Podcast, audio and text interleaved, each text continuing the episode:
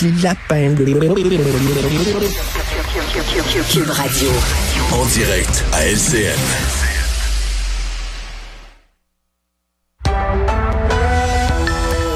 – 8h30, on va joindre le collègue Richard Martineau dans les studios de Cube Radio. Bonjour Richard. Bonjour Marianne à tous les jours depuis euh, trois jours. On apprend une révélation et puis euh, une autre à, la mesure évidemment que nos euh, collègues journalistes épluchent là tous tous ces documents sur l'UPAC et disons que c'est rien pour améliorer la confiance qu'on peut avoir en cette institution. Écoute, je pense que je sais pourquoi la variole du singe est arrivée au Québec parce qu'on est une république de bananes. Hmm. C'est pour ça vraiment là. Écoute, lorsqu'on regarde ce qui se passe, premièrement, il y a quelqu'un qui a laissé dans les toilettes un document euh, concernant mmh. l'enquête mâchurée. Tu te souviens, l'enquête mâchurée qui visait bien sûr Jean Charest?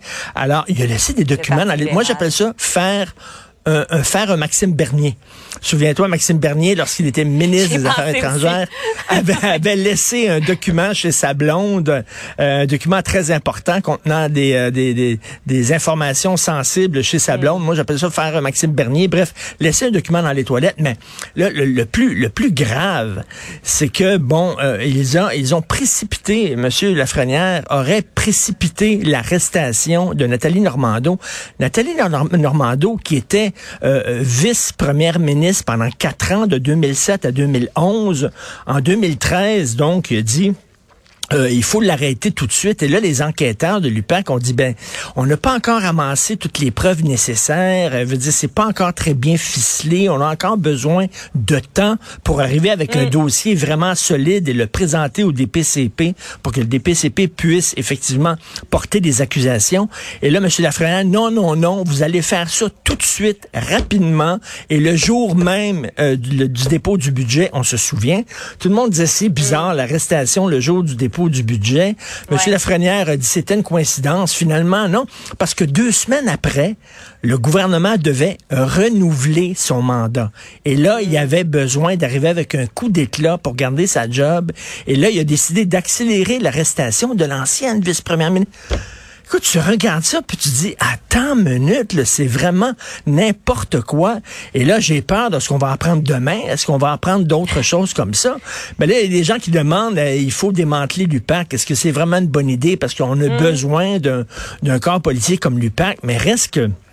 Monsieur Lafrenière, si la théorie euh, euh, du BEI, du Bureau d'enquête indépendant et du juge Perrault de la Cour du Québec s'avère, reste qu'il a fait énormément de mal à la crédibilité euh, de l'organisme qu'il dirigeait faudrait ajouter UPAC, nouvelle administration, comme on voit. Oui, c'est ça, c'est ça. Ou il faudrait repartir ça sur un autre nom, tiens. Parlons maintenant euh, d'immigration, alors que Justin Trudeau a redit non à François Legault en matière d'immigration. Et même, euh, je parlais avec Alexandre Boulris du NPD il y a quelques minutes, et lui non plus euh, comprend pas trop ce que veut faire François Legault. Là. et pas, pas trop sûr de, de, de, ce qui est de ce qui se passe. Et Martin Lévesque, il est député caquiste pour Chapelot. Il vient de lancer un livre sur la CAQ qui s'intitule La couleur mm CAQ, puis il veut expliquer c'est quoi la CAQ, quelle est bon. Je l'avais en entrevue à Cube Radio hier, et je lui ai demandé, bon vous demandez des nouveaux pouvoirs en immigration. Qu'est-ce qui arrive? Qu'est-ce qui va arriver si M. Trudeau vous dit non? Il dit, ah, il va nous dire oui, on est confiant. Je dis, oui, je comprends bien, mais qu'est-ce qui va arriver s'il vous dit non? Il a dit, il va nous dire oui, on est confiant. Je dis, je comprends bien. C'est quoi la conséquence? Mais si il vous dit non, qu'est-ce qui va arriver au juste? Et est-ce que vous avez un plan B? Je dis, j'imagine que vous avez un plan B.